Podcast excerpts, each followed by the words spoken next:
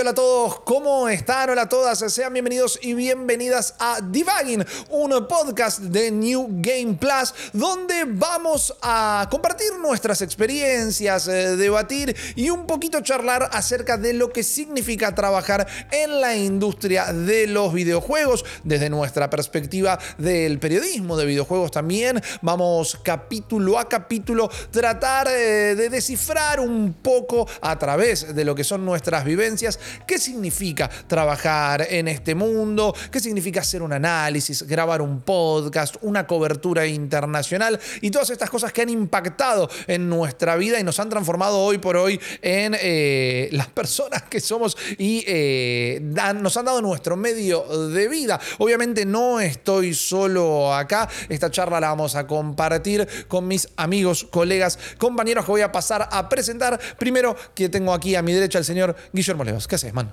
Eh, mejor me perjudica, mejor imposible. No, eh, realmente muy, muy emocionado, muy contento de estar acá. Teníamos muchas ganas de hacer este tipo de contenido, ¿no? Y, y de realmente contarle a la gente cómo es un poco este laburo. En parte para que se acaben algunos prejuicios, algunas cuestiones que a veces parecen ser medio tabú. En otra parte, como un, ¿viste? Como un consejo, como una cosa que, que les puede llegar a servir si es que se quieren dedicar a esto. Y también para revivir algunas, algunos momentos, algunas anécdotas muy graciosas. Después también hasta nos puede ayudar a nosotros mismos a mejorar eh, nuestro laburo. Tampoco estoy planteando algo de autoayuda. eh. No, no- no es el arte de vivir, eh, no es el combustible espiritual, ni ninguna otra gilada. Es ¿Respiraste hoy, Guillo? mucho. Bien. Mucho, y mientras estoy hablando también lo hago y agradezco eso. Pero, pero también me parece, ¿no? Es como sacarle, sacarle un poco el amor por, por un lado, desmitificar algunas cosas.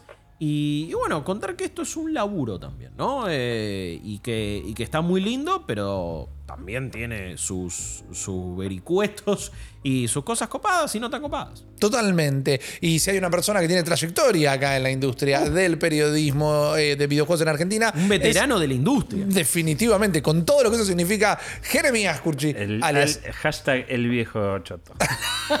Yo iba a decir alias Chopper. Si vos querés Eh, que no, ese otro sea tu alias, bien, es tuyo. El viejo Chopper. El viejo Chopper. Viejo Oldman Chopper. Bueno, Oldman todo, todo Chopper. puede, puede andar. No, yo también estoy muy contento. La verdad que es, eh, hoy eh, hemos grabado. Estamos teniendo una jornada muy, muy interesante, así que eh, también vamos- estamos descubriendo nuevas cosas para contar, ¿no? Porque esto que, que estábamos diciendo de abrir un poquito el saco y mostrar las herramientas que uno tiene para, para laburar, es eso. Eh, pero bueno, siempre hay algo más que se puede aprender y me parece que está bueno eso como para meterlo dentro de lo que es debugging. O sea, hoy estamos laburando a un nivel que creo que, o sea, desde mi- por lo menos en lo personal no he laburado nunca. Y me parece muy significativo y muy... eh, que dice mucho, ¿no? Que sea ahora en este momento. Momento Sí. emotivo, estuvo a punto de meter. Sus ojos empezaron a brillar realmente. No, pero- Acá también hay o sea, emoción. Sí, obvio, sí. boludo. Es que es eso, si hay algo que esta industria ha tenido, el, in- el entretenimiento y todo lo que tiene que ver con medios digitales en general también, fue lo que cambiaron en los últimos 10 años. Porque este primer capítulo que vamos a charlar un poco de nuestros inicios y también de los primeros medios de videojuegos que consumimos, se va a a notar una línea de tiempo donde eh, primero era difícil conseguir una revista que venía de México, de España, después llega la proto internet, después uno llega a internet 2.0 y empieza a hacer sus propios contenidos, el salto a los medios y ahora esto que ya es una amalgama eh, de, de todas esas experiencias que bueno, nos permite a nosotros habernos largado de manera independiente y plantear este, este podcast eh, y, y todo lo que es New Game Plus con la nueva manera no solo de generar contenido, sino de consumir contenido por parte del público. Y es una palabra clave que, que- que dijo Guillo, que es algo que si nos conocen de nuestros eh, trabajos previos y demás, saben que son temas que debatimos, es el secretismo, ¿no? Hay, hay una cosa del mago de Oz en la industria del gaming de que nadie se entere eh, cómo se hacen las cosas, que a la larga embarra la cancha, imposibilita un poco. Sí, yo creo que. eh, pero eso es muy de. Me parece de, de quien tiene un ADN que está muy parado en, un- en una época en la que ya no estábamos. Eh, hoy por hoy me parece que está más que claro que hay un montón de herramientas en la mesa que todo el mundo puede tener, acceder. Eh, estamos en un momento de democratización completa. Total. te armás el blog, te pones tu canal, te compras la, la cámara, esto, ta, ta, ta, pero... Y vos podés pasar esa antorcha de conocimiento y decir, bueno, esto es lo mejor, la mejor forma de hacerlo, puede ser esta, puede ser aquella, pero después hay un plus que, que, que, que que ese es el que. O sea, si vos le decís a alguien cómo, cómo se labura en esto, no es que le vas a entregar tu alma y de repente tu trabajo va a quedar sin efecto. O sea, hay una parte que el otro tiene que poner y eso es así. Bueno, pero siempre existió un poco Sí, eso de, bueno, somos lo- los guardianes, lo- los gatekeepers, como se dice eh, en inglés, eh, estas personas, que, que- que es algo que sucede mucho en la cultura, ¿no? De no te enteres de esto porque lo quiero tener yo, nada más. Sí, aparte también, viste que hay algunas cosas como. Parece que el secreto acá es tener un contacto para que te pase un código de videojuegos. Claro. Y después hay uno que piensa, no, que te lo van a pasar, no, no, que no se pasa nada. Pero más vale que te va a pasar un mail, porque no sirve de nada casi a la larga. Y no. Por eso no es que estás haciendo realmente este laburo, ni siquiera significa que eh, estás haciendo o las cosas bien o te está yendo del todo bien, porque después también el parámetro de éxito, primero que es súper subjetivo, cada uno sabrá lo que significa eh, ser exitoso o no, que te vaya bien, Claro. eso es como clave. Pero, pero me, me- me acuerdo que había una época que es como, no, nadie se pasa los contactos entre sí. Primero, mentira. Y segundo, ¿qué importa? ¿Y para qué realmente sirve eso? Si igualmente en una época ninguno hacía un peso en todo esto. Total. Y gastábamos una bocha de plata. Em, pero, pero, pero me parece que ahora las reglas del juego un poco han cambiado. Se democratizó lo tecnológico. Y también eh, me parece que lo, que lo que entró y lo que nos posibilita a nosotros ahora seguir haciendo el laburo es proyectos bancados por comunidades también. Entonces eso implica otra, otra manera de pensar todo incluso. Sí, lo que se conoce como la economía del creador, Sí. ¿no? El contacto directo también Sí. con, con el consumidor. No haces esto por un código, el código no significa el éxito. No. Otra cosa son los canapés en los eventos, pero eso va a ser un episodio aparte. No, no, y El bandejeo. pero- Eh, Yo quiero el episodio bandejeo, eso va a No, ser no, no, cosa el episodio prensa canapera va a estar, eso Y no se preocupen. Para sacar, para desestigmatizar el ¿Al canapé? Al El consumo de canapés en canapera. eventos. Si vos vas a un evento, pasala bien, comete todas las hamburguesitas que haya y después laburá. Digo, si no laburás y encima te morfaste todo, tema tuyo. Igual hamburguesita, ya estás tirando hamburguesita, me parece que eso está de un, Otro nivel. De, un, de un lugar del hemisferio para arriba. Eso está como... Es- los dije- slices son la de última otros vez, eventos. yo le, le comí, le morfé todo a, a Xbox y le tomé el agua de los floreros a Jeff Keighley, Bueno, en- pero laburé que hice una bocha de cosas. Invitaba al tío Phil, hay que comerle todo. Ey, Oh, escuchame una cosa. la boca también. El Game Pass de canapés es otra cosa que puede llegar a funcionar muy bien. Si no les parece mal, muchachos, yo quería arrancar con un cuentito, ¿no? A y ver. si me Por- parece mal, no te lo voy a decir. así Porque sí, no, ya estamos grabando, Claro, estás claro, entregado. Pero es muy interesante eh, cómo arranca el periodismo de videojuegos de manera internacional. Porque es algo que creo que no tiene tanta difusión o no, no es una anécdota que se cuente tan seguido y, y para mí siempre es muy pintoresco. Porque casi de manera accidental, esto arranca en Inglaterra y en Estados Unidos al mismo tiempo, co- con un mes de diferencia, estamos hablando a finales de los 70, cuando tampoco es que alguien se metió en internet que no existía dijo, che, miren, están haciendo esto, ¿por qué no lo replicamos? Pero sí había un advenimiento de los videojuegos como cultura en Inglaterra primero y en Estados Unidos un mes después. Algunas revistas que ya existían de, de computación, el término revista, Revista de, de computación, computación, sí, De o algo- informática, la palabra informática.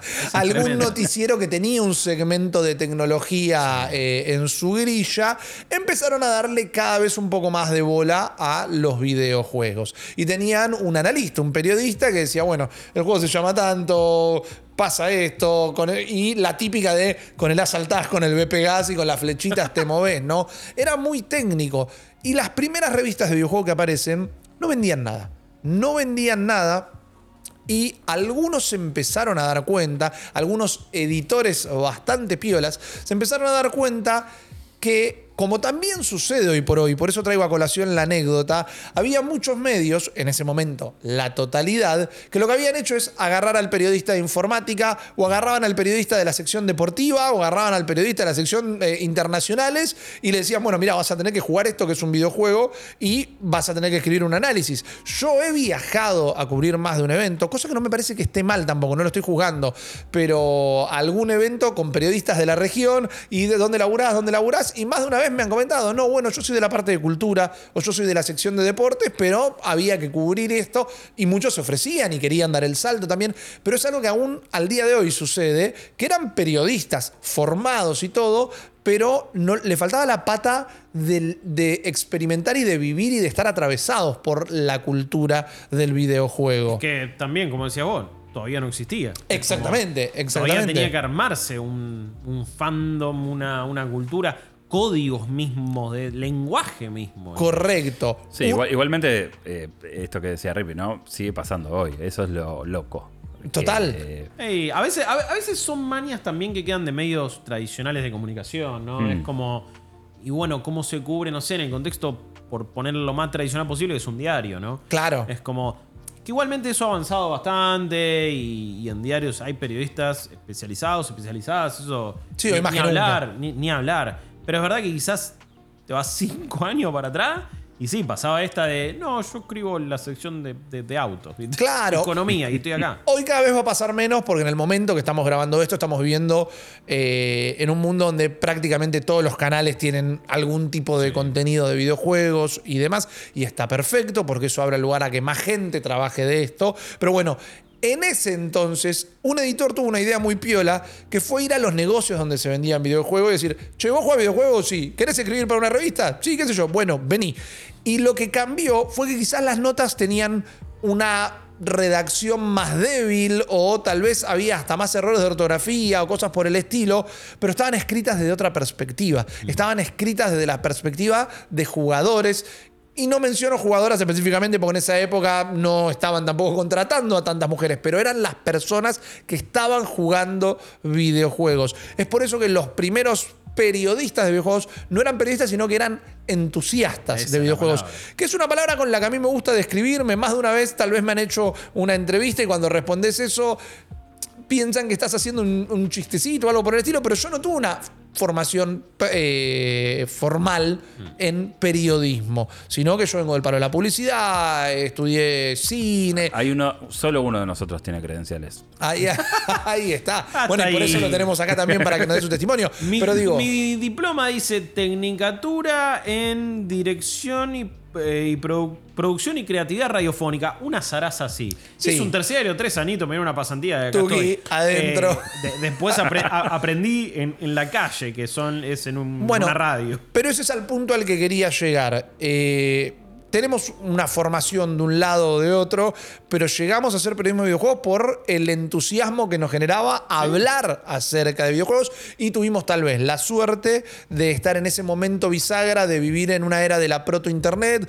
donde te podías empezar a abrir un blog, donde los podcasts eran algo sumamente experimental y que tal vez no llegaban, pero que algunos se han ido animado a hacerlo. Y hoy la cancha está abierta de otra manera. Pero fundamentalmente lo que hoy se conoce como periodismo de videojuegos se arrancó con una perspectiva comercial, con una perspectiva de los medios, pero el motor terminaron siendo los entusiastas. los- El motor terminaron siendo las personas que hoy por hoy, en vez de tener que tener la suerte de ser tocados por una varita mágica en un local de videojuegos en Inglaterra a finales de los 70, Mamita. te abrís un canal de YouTube. Sí, y ojo que entusiasta tampoco es que hay que ponerle una connotación medio de lamebotas. Claro. No, no, no, no es que porque sos un manija vas a decir que todo está bueno o no sé, hacerle el juego a quien, a, quien sea.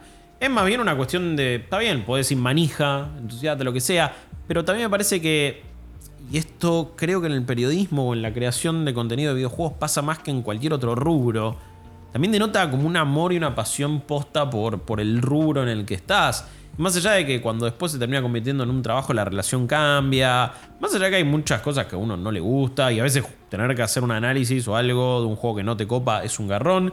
Ya lo charlaremos en el eh, podcast sobre cómo revisar videojuegos. Pero también me parece que, que es algo que hizo a todo este mundo tan interesante, bastante único también. Creo que lo que más podés eh, hacer como una analogía es el mundo también de cine y series, eh, que tienen como algunas cositas que se conectan. Obviamente hoy por hoy ves, jugás, haces de todo. Pero, pero me parece que acá siempre hubo como ese condimento, ¿no? Y, y siempre el público fue más entusiasta que otros públicos. Eh, y eso hizo que muchas empresas no entendieran lo que es la cultura del gaming. Claro. No puedan nunca penetrar. Y también ha traído sus quilombos y ha hecho este trabajo eh, hermoso y a veces difícil. Pero me parece que es distinto casi a cualquier otro medio. Sí, completamente. Y, también hay una connotación negativa en esto del entusiasta, eh, justamente porque yo siempre hago el chiste de las credenciales, pero eh, en nuestro rubro particularmente hay mucha gente que tiene una formación que tiene que ver más con el hacer que con el estudiar y recibirse. Yo tampoco tengo una formación tradicional en periodismo, pero eh, siempre hay como una cosa que uno tiene que va desarrollando. A mí siempre me gusta escribir un montón y siempre me, Claro. me percibí como una persona más de, de- de las, de las palabras y de las letras, pero, pero lo que está bueno es como, bueno, entender que uno puede hacerlo igual y que no es necesario tal vez. O sea, con tener el- esta inquietud y querer siempre este, comunicar de alguna manera, creo que eso va, va- te va a llevar a un buen puerto. ¿Te acordás tu primer contacto con algo relacionado al periodismo de videojuegos? Digo, la primera revista que leíste o quizás fue primero un programa en la tele. Eh, mm, creo que empecé con eh, revistas tipo Micromanía, una de esas, y las, las Action Game, lógicamente. Eh, y fueron, fue mi primer consumo, digamos. eh, y de hecho, yo me acostumbré mucho a leer lo que es todo prensa española, que justo vos hablabas un poco de esto de, de los orígenes. Y hay una cosa a nivel mundial de, bueno, lo que fue Nintendo Power, lo que fue Claro. la prensa española en su momento también, que nacen como también, aparte del, del fanatismo y el entusiasta, como también una cosa más bastante comercial. ¿no? Entonces, creo que a raíz de eso queda medio teñido un poco la percepción de, de lo que es trabajar en esto, que por ahí algunos lo relacionan más con circuitos de promoción y, comerciales que con un lugar en donde realmente se puede tener una conversación este, sobre un juego sobre un suceso que para mí es cultural. O sea, estamos en vísperas de God of War y hay un montón de cosas que se pueden charlar al respecto y eso, incluso hoy que hay muchos, muchas más evidencias, digamos, de que esto puede llegar a tener un nivel de, de análisis Ajá. semejante.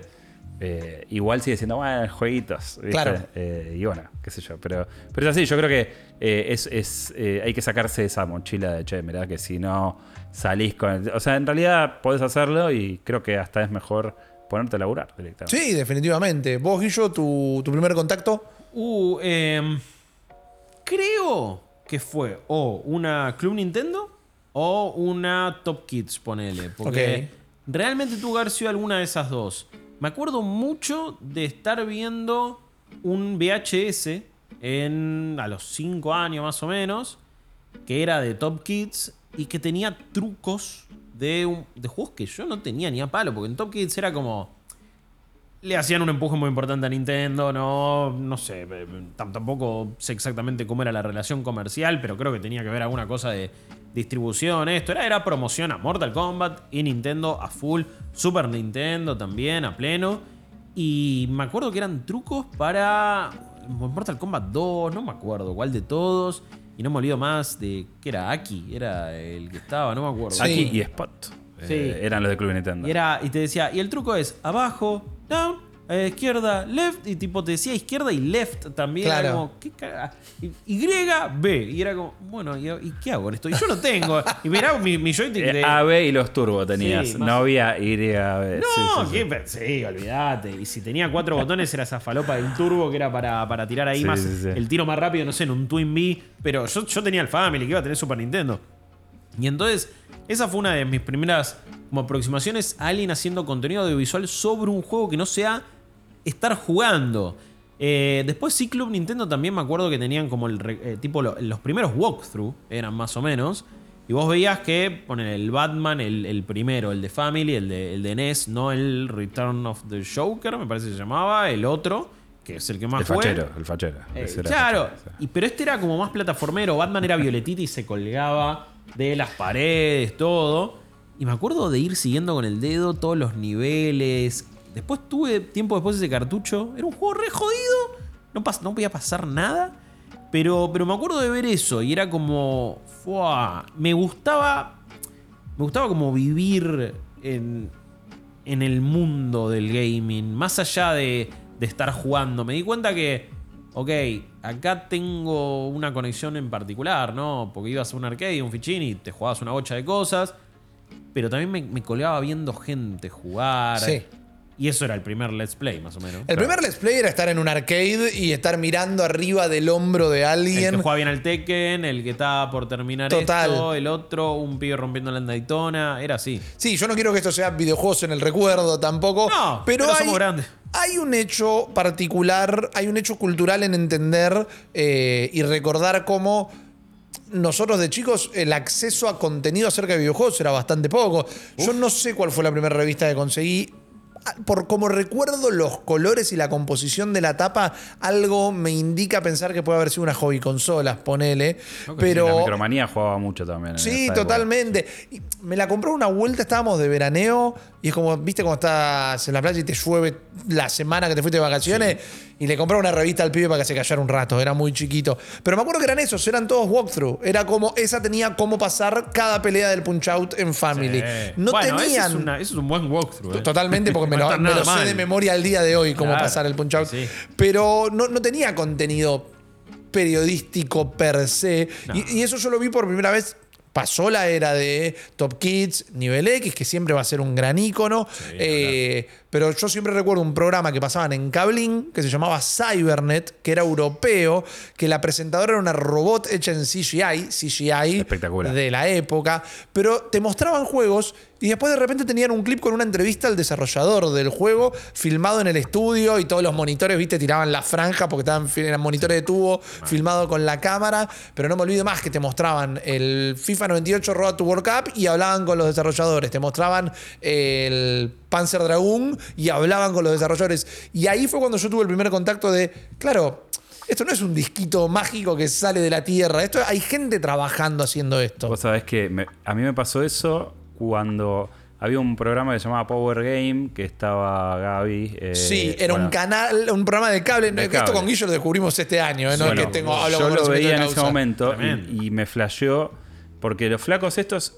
habían ido a una CES que- proto de 3 Hay más data, ¿eh? Wow, y no sabía tenía- que estaba esta data. Estamos Eh, hablando de Gaby Roife, de a jugar con Hugo Sí. después, y Dan Colter. Dan Colter. Exactamente, tenían corresponsales en la CES, que para mí eso era el futuro. Y cuando vi toda esa movida de gente eh, que tenían, digamos, obviamente la CES es el Consumer Electronic Show, había un montón de gadgets y cosas futuristas, pero también había videojuegos. Y cuando vi que había una congregación de gente tan grande, ahí es cuando me cayó la ficha de, che, esto es lo que vos decías, ¿no? No es solamente el cartucho, no es que mágicamente apareció acá, Claro. sino que, y ellos lo ha- hacían esa bajada, ¿no? Como, bueno, la industria, lo que viene, y era como, wow, eh, esto es algo grosso y, sí, y ahí es como que se prendió la, la chispa. Bueno, se prendió esa chisma, esa chispa, perdón, y vos particularmente, vos coqueteaste con Nivel X, Jobs. Correcto, eso ya es otra historia. Pero sí, eh, eh, sí, yo tuve. O sea, mi, mi primer intento de trabajar en esto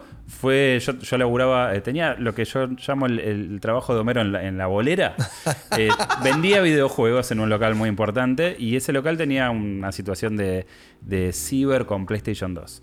Eh, era uno de los pocos lugares que tenía ese setup. Y Ya la- estaban muriendo los cibers ahí. bueno, pero acá el tipo lo había armado muy bien y vino la gente eh, de nivel X que tenían los torneos de Daytona a ser el único que hicieron de Winning Eleven. Yo estaba ahí, hablé con, con, este, Daniel Dante, creo que se llamaba, es el, el- el- eh, Marcelo, perdón, Marcelo Dante, es uno de los este, productores del, del programa y me dijo, bueno, le hice la propuesta de, che, me gustaría hacer este contenido, no tenemos la consola, yo estaba con una Xbox, le digo, no importa, la llevo, hacemos qué sé yo. Una Hice... Xbox. ¿Quién tenía una Xbox en esa época? Una OG. Estamos Claro, hablando de la Xbox OG. 2001. El VHS. Sí, hice Doom 3, hice Kotor eh, y los otros dos no me acuerdo, pero eran juegos muy de, muy de nicho. Fui, capturé las demos, todo, y después me lo bocharon porque eran juegos muy adultos eh, para lo que era el perfil de, de nivel X, pero sí, fue como el primer intento de ser parte de la prensa. O sea, te fuiste a probar un club de primera. Ahí y fuiste con un bolsito en vez de los Un bolsote, un bolsote. Bolsote con Porque la Xbox consola era muy grande. Era pesada, sí. pesada, con el, el Duke ahí con el control. eh, muy picante. Pero Sí. me mató esta, esta prueba en primera, boludo. Pero, y bueno, lo que pasa es que ahí era como. Se arreglaban las cosas más o menos así. Total. Eh, No, y y sí. eso fue como el primer atisbo de che, puede pasar, ¿no? Bueno, pero esa es una, siempre una, una pregunta que nos hacen incluso a nosotros como si tuviéramos la respuesta, que ahora la tenemos, pero era, ¿cómo capturaban los juegos en nivel X? Porque no había un, ga- un el gato para conectar no. un HDMI y un cable USB. No había HDMI. Claro. No, no, yo, bueno, eh, para ir a capturar hice como 12 clips en un, en- en un lapso de 3, 4 horas y estaba en una isla de edición, que es donde editaban todos los contenidos, en Promofilm, ahí en Carranza. eh, y te conectabas a un. Era como una pared llena de máquinas. O sea, yo no entendía nada de lo Claro. que estaba pasando ahí. Y hoy lo tenés con USB, es una cosita así y lo resolves al toque. Consulta, eh, tenía, o sea, ¿hablabas también o era solo Tenías que hablar a la vez. ¿Te acordás Sí. más o menos qué tirabas? No, y- lo que O pasa sea, es que. explicabas el juego, decías tus sensaciones, por dónde ibas. Porque, el- Eh, porque nivel X en esa época era. eh, Bueno, este es el Resident Evil Code Verónica. Y cuando avanzás cambia la pantalla. Y este es Chris. Y. Ah, Sí, era y, muy El descriptivo. inventario se maneja así. Yo- Sufrí una embolia. Yo lo había hecho medio, tal vez overkill, porque ya venía con una, con una impronta de haber leído revistas y haber Claro. consumido cosas. Eh, y la verdad es que, que traté de construir una especie de narrativa entre los cuatro clips como para presentar el juego, las características de Doom 3, por qué estaba bueno, los sustos, las armas, un poco mostrar qué hacía cada una. Era una cosa, que- como pasar una revista de cada uno de estos Ya juegos. estabas haciendo bien tu laburo. En realidad era lo que, lo que tenía ganas de contar. O sea, eh, a mí lo que me gustaba de laburar en el local era justamente que la gente venía y, tipo, cuando venían a comprar, no, no era que le tiraba eh, en ese momento el chabón decía, "Ah, vamos, vos sacate los claveles. Si te preguntan, sacate los claveles y le tenía que tirar los juegos de mierda. Y yo agarraba y decía, che, este que dale otro. Y, y- y se armaba algo copado y era como que quería replicar eso. Siempre de- había una gran diferencia. De nuevo, hoy es más fácil estar informado también. Y es más, si es un local especializado en videojuegos, la gente que lo atiende sabe de lo que habla.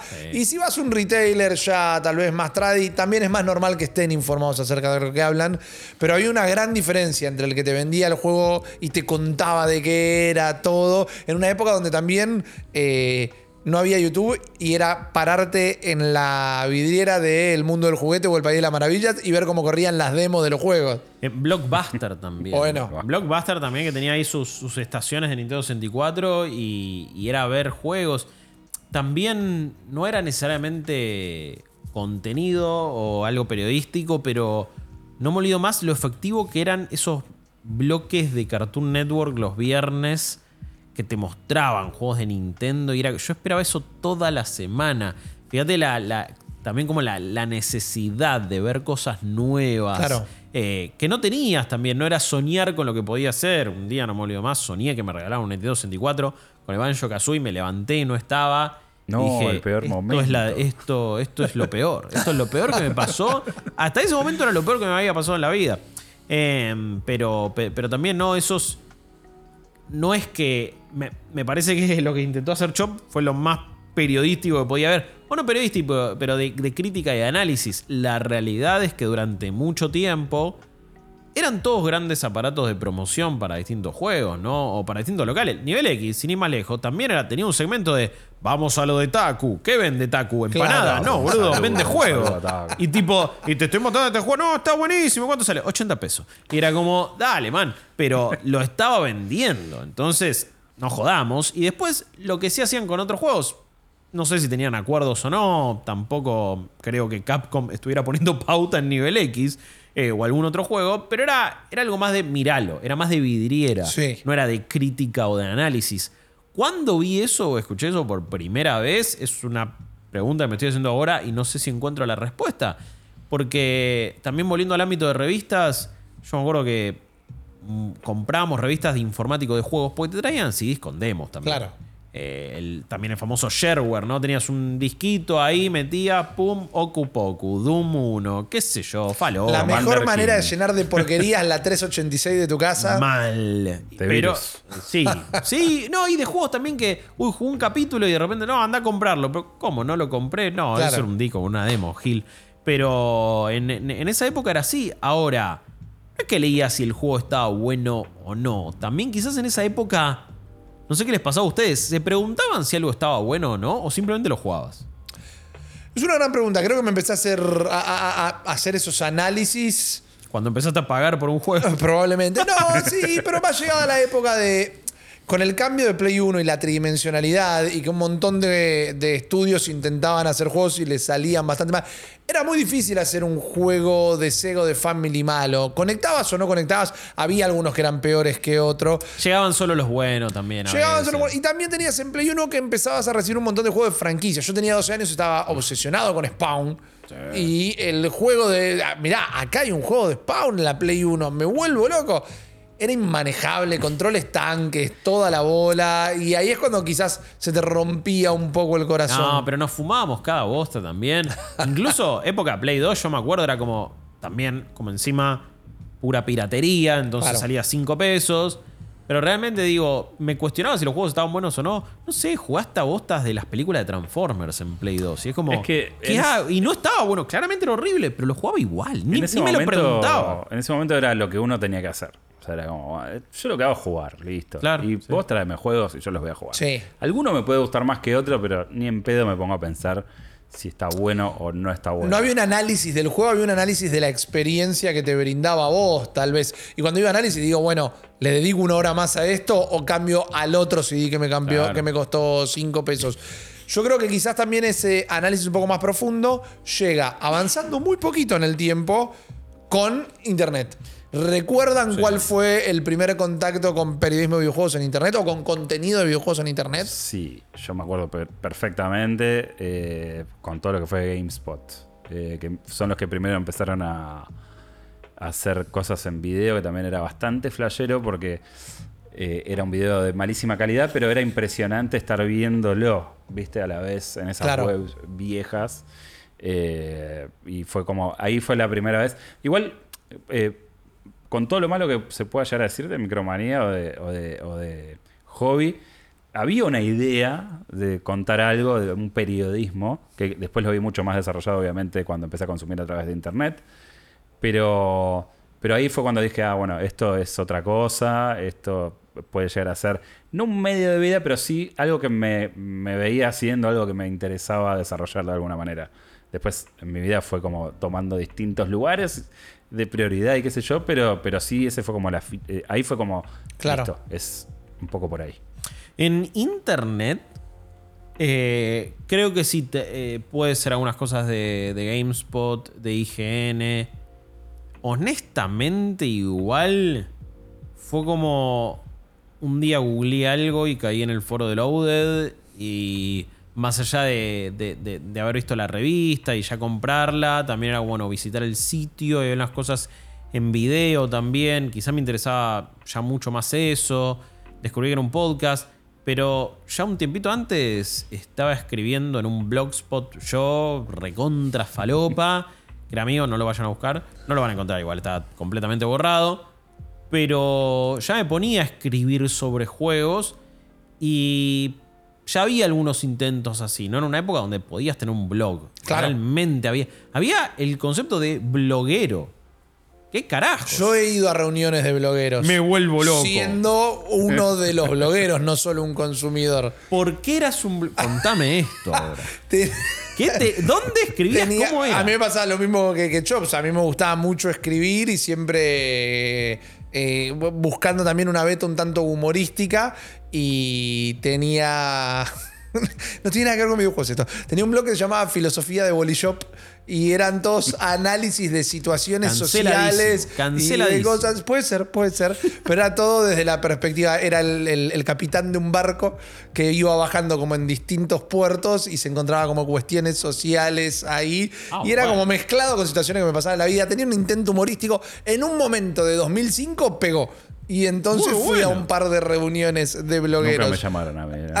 no. No, no, Pero blog no. para volver al, al- al tema que No, estábamos no, tengo hablando. mil preguntas igual de Después te esto. las puedo ¿Quiénes responder. estaban, sobre todo? No, bueno, pero había un ambiente bastante. No viene al lado de videojuegos, pero había un, un ambiente bastante bloguero de historiotistas eh, argentinos que también empezaban a autopublicarse después de que se reventara la burbuja del cómic en Argentina en los 90 y las editoriales ya no eh, publicaran Sí, cómics. Hoy el blog es como que es medio un chiste, pero en su momento fue como una cosa súper importante. Sí. Tuvo muchísima atracción en todo el mundo. Era poder tener una página web Ahí propia sal- sin ahí- poner un peso. Ahí creo que vi lo prim- las primeras, eh, los primeros activos de influencer, eh, que es un fenómeno que también Sí, se... o sea, a través totalmente. del- del- el, el término bloguero era casi como decir influencer en ese momento. Claro, Sí, y El, el- el- el- el leer blogs te llevaba como tal vez a- leías un comentario, como hoy, pero leías un comentario que dejaba uno y te metías, y no es que tenía una cuenta de usuario para responder, sino que tenía una cuenta de Blogspot probablemente, y tenía su propio blog,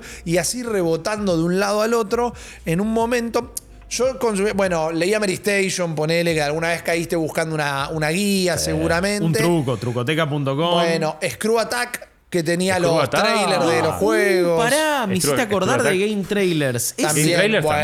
también. Eso era. que eran, no eran ni en, ni en 480. No, era bueno, yo era, 120p eh, como era mucho. veneno de G4 TV, que fue en Claro. su primera etapa, que era muy lindo también. Y estamos hablando de 2000. Attack of the Show. Como mucho. A la bola. Como mucho. Sí. Videos explotadísimos. Y saltando de blog en blog, una vuelta llegué a. Era la época que hoy se sigue haciendo, ¿no? Pero era a principios de los 2000, marcada la época de los tops de cosas.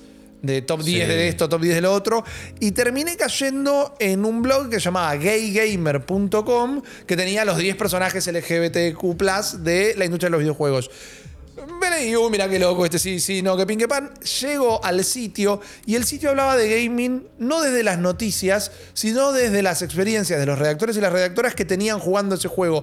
Y en ese momento, que te estoy hablando, 2004-2005, para mí era una perspectiva bastante distinta a ver qué le pasaba a la persona jugando el juego y no necesariamente la descripción objetiva Bueno, del pero juego. ahí en ese momento es cuando se hace este manifiesto de Kieron Gillian, creo que era, no sé si Sí. fue, que fue el que hablaba de este nuevo periodismo de videojuegos, que justamente la premisa que tenía era que todo sale un artículo del Cotor y de que el chabón juega en línea y que se arma con una batalla donde, donde eh, de repente lo que representaba a la persona contra la que estaba jugando, que era medio racista, qué sé yo, por los comentarios que metía, era como que eh, tiñó de un color esa batalla y le dio un significado distinto. Y es como que el flaco postulaba, bueno, una forma distinta de comunicar videojuegos Claro. que tiene que ver justamente con eso. Internet cambió la manera de hacer periodismo de gaming. Yo hoy no consumo o no elijo principalmente eh, contenidos de videojuegos que no me hablen de la perspectiva de quien está jugando el juego. Bueno, y me, de, de repente me acordé de dos casos fundamentales que tenían que ver más bien con el humor o la creatividad. El primero, el Angry Video Game Nerd. Digo, que era el, el primer youtuber más o menos, Sí. pero, pero también parece que había, un- había una búsqueda artística. No me olvido más, ¿cierto? Hay frases que las tengo grabadas en la memoria. El capítulo de Die Hard lo vi mil veces. Sí. El de Silver Surfer es fantástico. James Roll fue un fenómeno también. Me parece un tipo que se la rebancó y también hizo otro tipo de proyectos. Pero, pero ahora, que, ahora que lo recuerdo, eso era también un tipo haciéndote una crítica y, y el chabón sí está bien, hacía sus jodas y después ya la llevaba recontra disparate total y, era muy loco y era esa cosa medio clase B eh, y de estudiante de cine más o menos.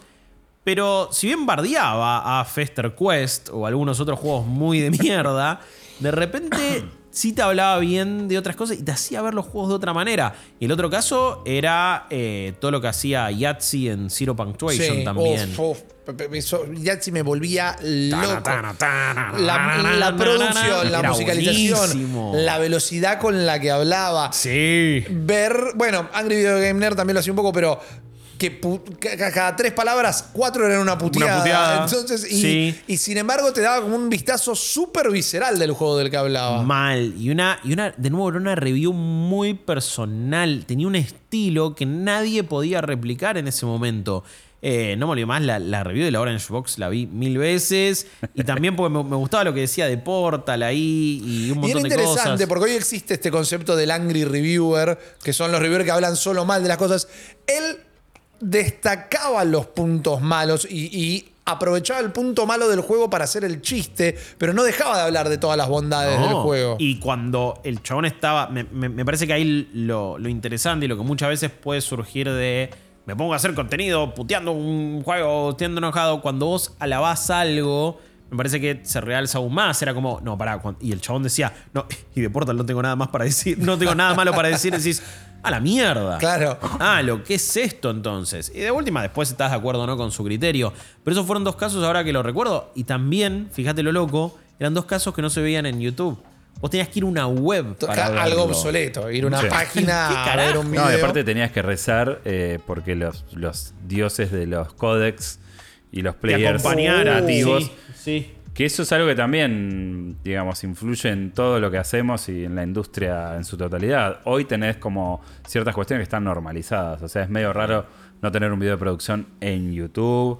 eh, y, y- y ponerle con las gráficas pasaba lo mismo. O sea, antes no había tipo APIs y cosas. Este, o sea, era, cada sitio tenía su forma de mostrarte el video. No había nada unificado. Y a veces consumir ese contenido era un dolor de huevos, total. No, era muy difícil, man, olvídate. Ahora, Icho, vos Sí. entonces acá arrancaste a escribir tu propio blog de juegos. Sí. ¿Cómo fue el camino a después empezar a dar tus... Esos fueron tus primeros pasos, pero digo, eh, vos después eh, fuiste uno de los fundadores de Aspev y Sí. estuviste ahí, creando, tuvieron uno de los primeros protopodcasts también Eh, sí. acá. ¿Cuándo, cuándo- cuándo fue ese momento que dijiste, ok, a esto me voy a dedicar en serio? Más allá de cuándo llegó la primera oportunidad laboral.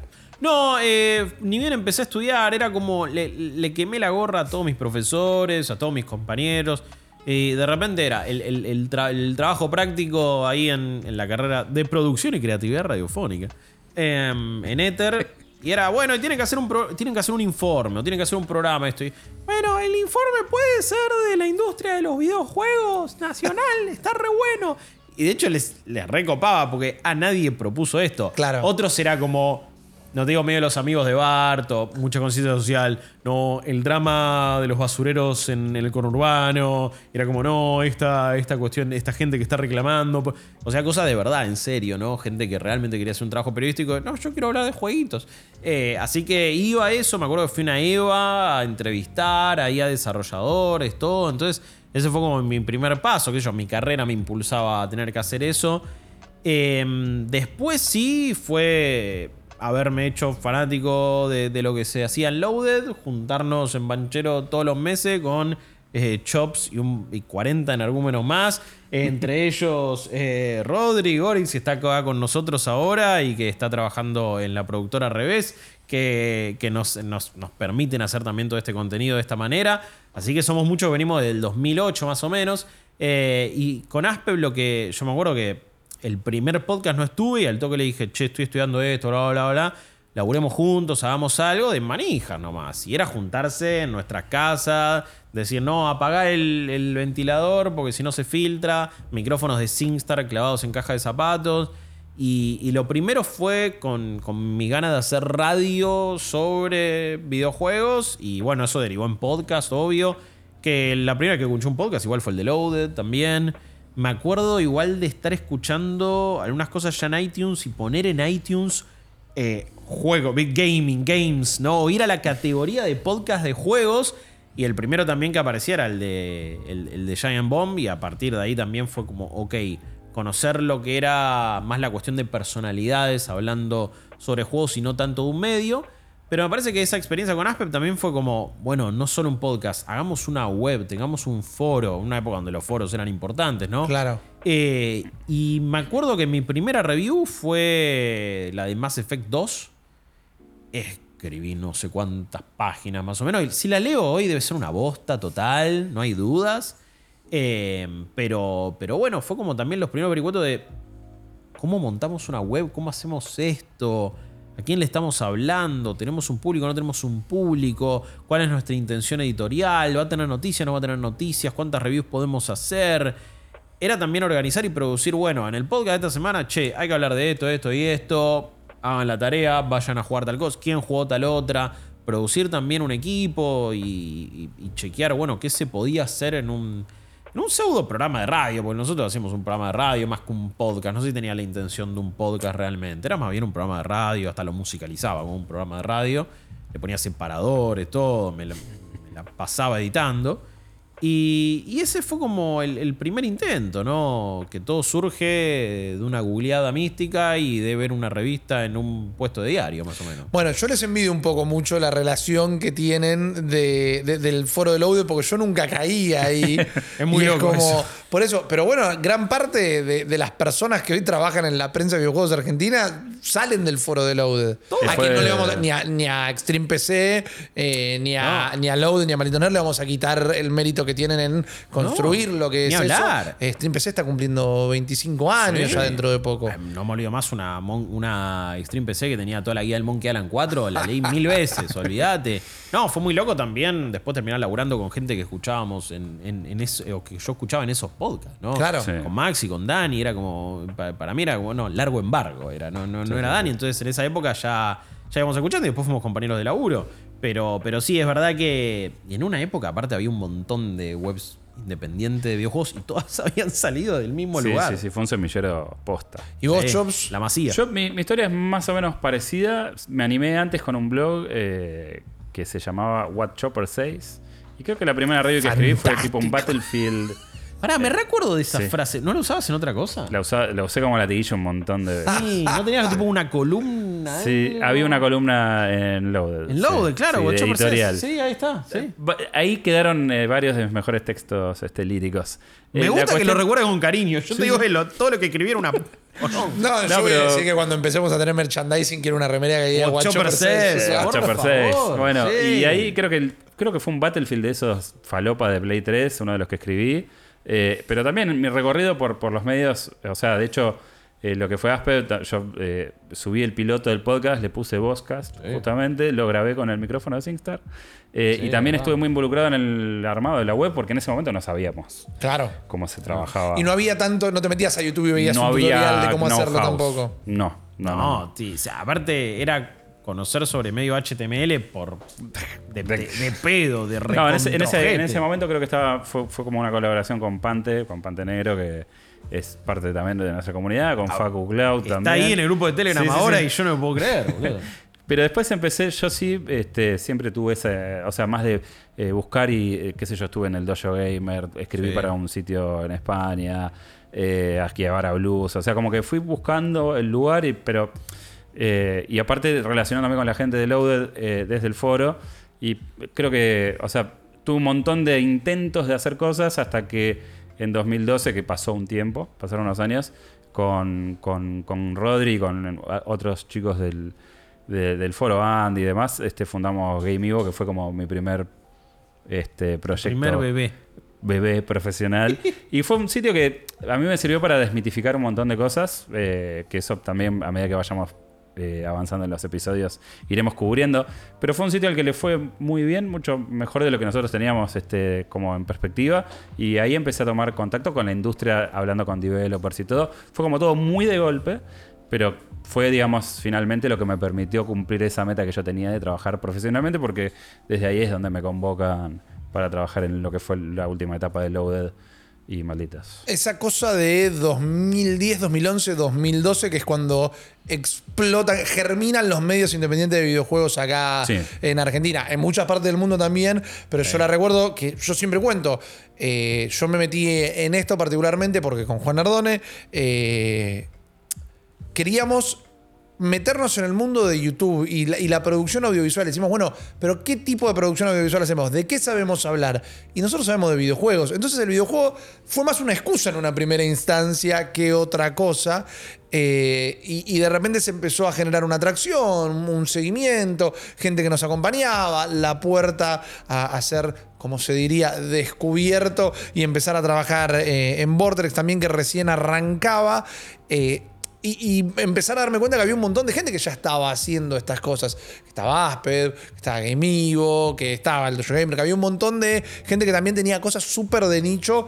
Y por no haber. Yo cuando digo que envidio la experiencia del foro de Load y demás, es porque en, en mi infancia sí, pero ya más en mi adolescencia y mi joven adultez, mis amistades, que siguen siendo mis amistades el día de hoy, no compartían el interés por los videojuegos particularmente. Entonces en esa siempre me curtí solo y, y tardé en, en- en conocer gente que realmente le interesaba.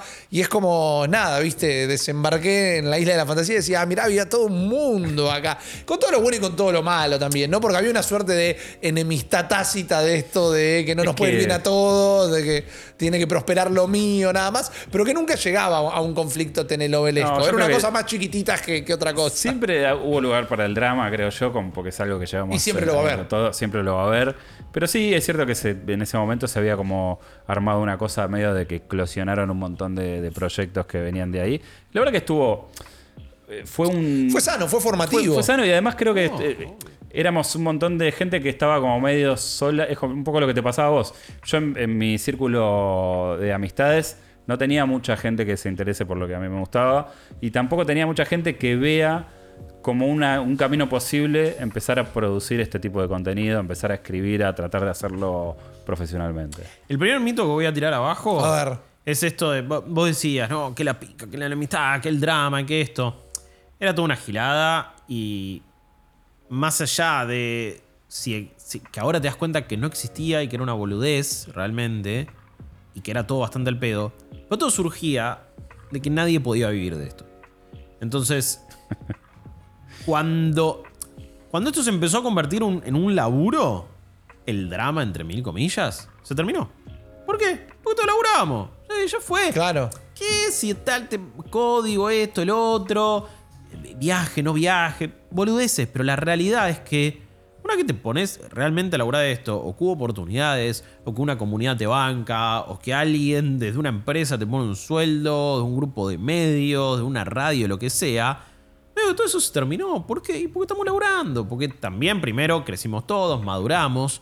Pero también era esa cosa de era una ansiedad por pegarla, pero tampoco sabías cómo pegarla. Pero me parece que también partía principalmente de ahí. Es como. Lo único que hacíamos era. Hacer casi LARPing de ser periodista de videojuegos. porque a quién realmente le estabas hablando, sino al mismo círculo. Sí, era bastante endogámico todo. Era súper endogámico. Y me, me parece que partía un poco de eso. También de, de- de- de- de una inmadurez propia, de la inexperiencia.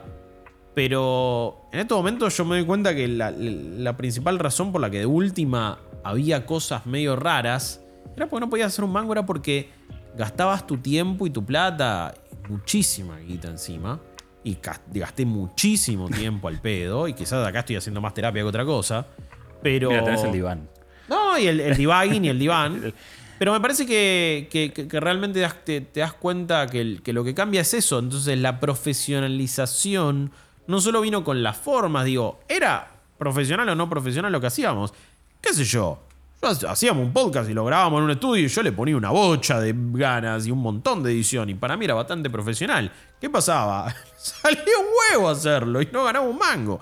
Entonces, muy profesional que digamos, no podía terminar siendo, porque eso nunca se terminaba de convertir en un laburo. Eh, y me, me parece que cuando empieza a suceder, todo cambia, la, la- la relación cambia. Obviamente que también te haces películas, todo el mundo se va a hacer su, pe- su película cuando labure en el rubro que labure. Eh, y después todos también crecemos. Cuando creces también podés dejar de, ya no podés hacer esto por hobby, necesariamente. Es tipo un laburo o ya fue, no te da el tiempo. Eh, así que hubo una decantación también natural por, por ese lado. Pero bueno, esas eran las cosas que pasaban en, en un principio y en un momento. In the beginning. Bien, ahí está.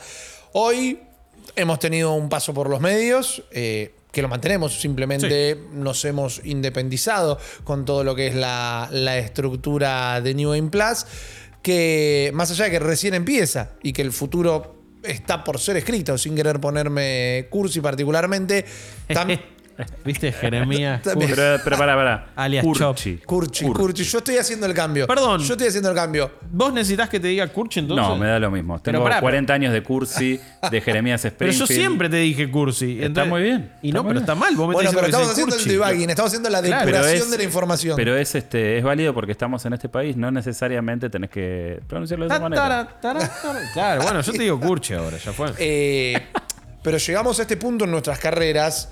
No necesariamente por casualidad. Hemos hablado hoy como al principio te llegaban las revistas de España y de México. Después algunos canales de aire o el protocable empezó a tener uno u otro contenido. Llega la internet de finales de los 90 y tenías que revisar un montón de basura para llegar a los videojuegos. Los 2000, las consolas pirateables más que nunca, internet 2.0. Hoy por hoy nosotros nos hemos independizado, más allá de por una búsqueda creativa y personal eh, propia que nos movilice, que nos moviliza, nos moviliza en conjunto a los tres por compartir una visión creativa. Llega también porque el próximo paso evolutivo, el actual paso evolutivo de la creación de contenido y, del periodismo, también se transformó en esto de una bajada directa a la gente. Hace 30 años tenías que buscar en los lugares más recónditos para encontrar gente que estuviera interesado en esto o gente que se dedicara a tus intereses. Y hoy es mucho más fácil también y mucho más uno a uno la llegada. La experiencia volvió a estar eh, como tal vez uno de los órdenes principales que moviliza lo que es hacer contenido de videojuegos. Me parece que... Eh, lo estamos abarcando ahora con el mismo espíritu que lo hicimos desde siempre, desde la curiosidad, desde el ensayo y el error y principalmente desde las ganas. Y de haber pasado también por un montón de etapas, ¿no? Y por un montón de, de distintos formatos. Hablamos de webs independientes también. Eh, pero después tenías otras posibilidades y otros proyectos. Yo tuve programa de radio de videojuegos, eh, lo hacía ahí en, en Rock and Pop, eso también fue como buena onda, me lo permitieron. Eh, después de haber intentado durante años eh, poder eh, laburar y hacer unos magos con una web independiente, me di cuenta que no iba a suceder, básicamente.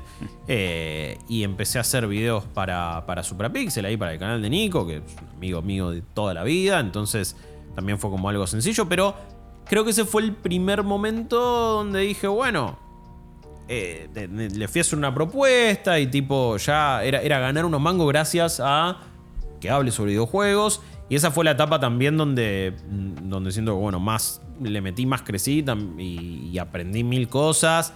Encima con la llegada que tienen, bueno, ahora ni hablar la llegada que tienen, pero en ese momento también, 2016 por ahí, fue como la primera vez que, que me sometí, quizás para otro podcast, a los comentarios de la gente. ¿no? Oh. Era como, fue la primera vez que de verdad era tipo, ah, este video tiene 100k de vistas.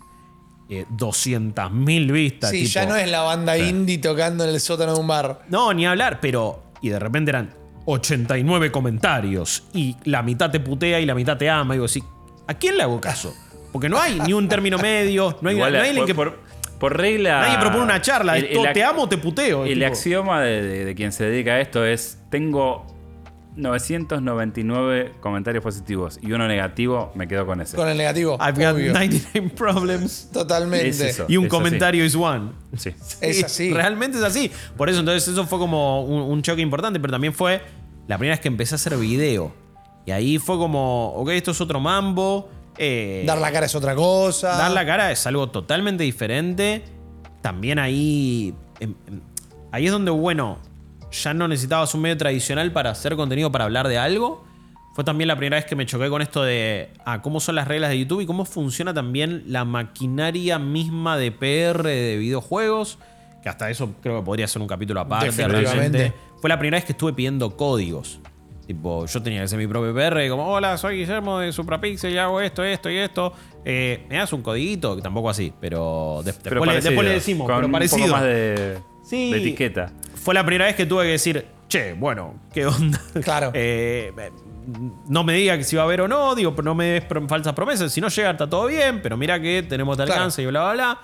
Pero, pero también fue como, bueno, empezar a darme cuenta, creo que Chops y vos también, Rippy, laburando en Malditos, ya se habían dado cuenta lo que era una industria de videojuegos. Yo seguía haciendo contenido y comprándome el juego yo y eh, nada, haciéndolo medio entusiasta. Sí. Y, es, y esa fue la primera vez que me di cuenta, hay unos ciertos pasos, Cómo unos ciertos funcionan los engranajes, cómo se Eso. conectan. ¿Cómo es la los maquinaria engranajes. realmente del Claro. periodismo de videojuegos? Que ahí es la Igual- primera que me consideré periodista ahí. Igual me parece que eh, creo que recién en los últimos cuatro años, ponerle cinco, cu- cuatro o tres años, es como que empiezan a aparecer posibilidades de resolver la X de la ecuación de cómo lo monetizamos. O sea, porque en realidad, si tengo que englobar una, una parte bastante importante del, del trayecto, más allá de cumplir el horario de la oficina y cobrar el recibo de sueldo, que hemos hecho durante mucho tiempo, eh, antes estaba ese tema, que por ahí en, un- en un, en un terreno un poco más fértil, como es, eh, qué sé yo, en Estados Unidos, que la gente y hay como una tirada más grande, acá es muy de nicho todavía, Y creo que recién hace un par de años se empezaron a presentar estas alternativas Sí. como. eh, que está bien, las tenés que laburar, porque digamos, Nico no tiene un canal así porque eh, es, es lindo. Yo no voy a contar la historia, pero lo que laburó. Y así Por lo- eso, los digo, años que hace que el Nico es está laburando eso es que- tremendo. Pero está, o sea, Sí, sin duda. laburándolo lo podés llegar a, a realizar. Pero, Pero digo, antes no muchísimo existían, laburo. no existían esas opciones. Claro. No. Era como, bueno, sí o sí, tengo que ir a golpear la puerta, tirar un currículum, ver si engancho, como yo enganché al productor de, de Nivel X, X. para ver si me tiraba una oportunidad. O sea, era eso. Hoy La gran es tirar el CV en una radio. eh, eh, eh, esas cosas claramente pasaban hoy por hoy. Y bueno, podés prender, no es tan sencillo como eso. El éxito no se asegura de esa manera. Pero podés, como en su momento nos abríamos un blog y ya fue, ahora te podés abrir un canal de Twitch y ver qué onda. Total. No es tan fácil igual. Bueno, justamente este primer episodio se lo dedicamos a, a contar cómo empezamos a percibir el periodismo de gaming y luego a trabajar para que sirva como las bases de lo que van a ser los próximos capítulos, que sí van a estar dedicados en justamente hacer un análisis, trabajar en radio, trabajar en tele, el proceso de PR, el proceso de cubrir un evento y demás, para que también se viera que engloba otro montón de cosas. Creo que si pudiéramos, o que si tuviéramos que depurar este episodio, lo que podemos sacar en limpio es, lleva mucho trabajo y lleva mucho tiempo, y más de una vez, nosotros tres y muchísima gente se debe haber frustrado a los seis meses, al año, a los dos años. Existe la posibilidad que te toque la varita mágica, pero esto es algo que lleva tiempo. Estamos acá haciendo esto hoy por más que sea tan nuevo y se sienta tan nuevo y nos traiga miedos nuevos y nos traiga eh, expectativas nuevas, pero no es tan partir de cero en realidad. Arranca con esos micrófonos de SingStar clavado en una caja de zapatos, arranca golpeando puertas, mandando mail, tirando en una propuesta medio de cara uno a un productor televisivo y mandándose a ver qué onda, cuánta profundidad tiene la pileta. Así que si, si puede quedar una data depurada del episodio de hoy es, si se quieren dedicar a esto, paciencia y tiempo. Eh, ni hablar, hace ya mínimo 14 años que estamos haciendo cosas sobre videojuegos. Pero, pero también, sobre todo, la industria del gaming es joven en general. Sí. El periodismo de videojuegos es un poco más joven. La maquinaria de creación de contenido barra periodismo en la región es todavía más joven que la del resto del mundo. Y en Argentina ni hablar. Y digo región porque también sé que hay muchas personas de, de- de Latinoamérica que nos pueden ver o escuchar. Pero me parece que encima también hay que tener en cuenta eso. Y como dice Chop, recién hace unos muy pocos años está como la cosa de, ok, ¿qué vías tengo para vivir de esto? Y, o sacar unos mangos mínimo, por lo menos no gastar plata, que hace 10 años ni en pedo existía. No, nosotros, yo me acuerdo, eh, con, con GameEvo hemos rankeado muy alto en Alexa y de hecho nos llegaban propuestas y cosas por ese, por ese lado. Y era como que, bueno, ok, fantástico, ¿cuánto hay en mi cuenta bancaria? Y siempre es menos porque pago el hosting, pago esto, pago claro. aquello, compro aquello. Y aparte uno lo quiere hacer a un nivel que por ahí eh, excede las posibilidades. Y lo hace igual y sacrifica un montón de cosas. Eh, en lo personal he sacrificado un montón de tiempo. He aprendido lecciones muy duras. Eh, pero que bueno, que con suerte les vamos a poder plasmar acá para que esto sirva como una especie de shortcut para aquel que quiere empezar. O de aviso, Definitivamente. mínimo. Así es. Así que si les gusta este episodio, recuerden seguirnos en todas las plataformas podcasteras. Eh, nos pueden dar un corazón y a la campanita en YouTube también para enterarse cada vez que subimos un nuevo episodio. Y si quieren darnos su apoyo, lo pueden hacer a través de Cafecito o Coffee. Cafecito.app barra New Game Plus. New Game Plus también en la plataforma de Coffee. Si es que están fuera del país. New Game Plus es un medio completamente independiente que eh, está haciendo en este momento, y muchísimas gracias por eso, eh, apadrinado con el mecenazgo de todas las personas que están viendo esto. Y si no, eh, si no pueden porque no está dentro de la capacidad de su economía, compartir estos contenidos nos ayuda un montón. Debugging es un nuevo podcast quincenal, así que nos vamos a encontrar dentro de 15 días, pero también dentro de Cafecito y Coffee pueden leer cómo se manejan nuestros contenidos, cuáles son los que tenemos y cómo hacer para destrabar contenidos nuevos. Hasta el día de hoy hemos llegado aquí, o hasta aquí hemos llegado el día de hoy, que bien. sería Eh. una mejor manera de frasearlo. Jeremías Curchi. Alias Chopper con todos nosotros. Guillo Leos. Ah, Mi muchas gracias. nombre es eh, Rippy Risa y nos volvemos a encontrar en el próximo episodio de Divine.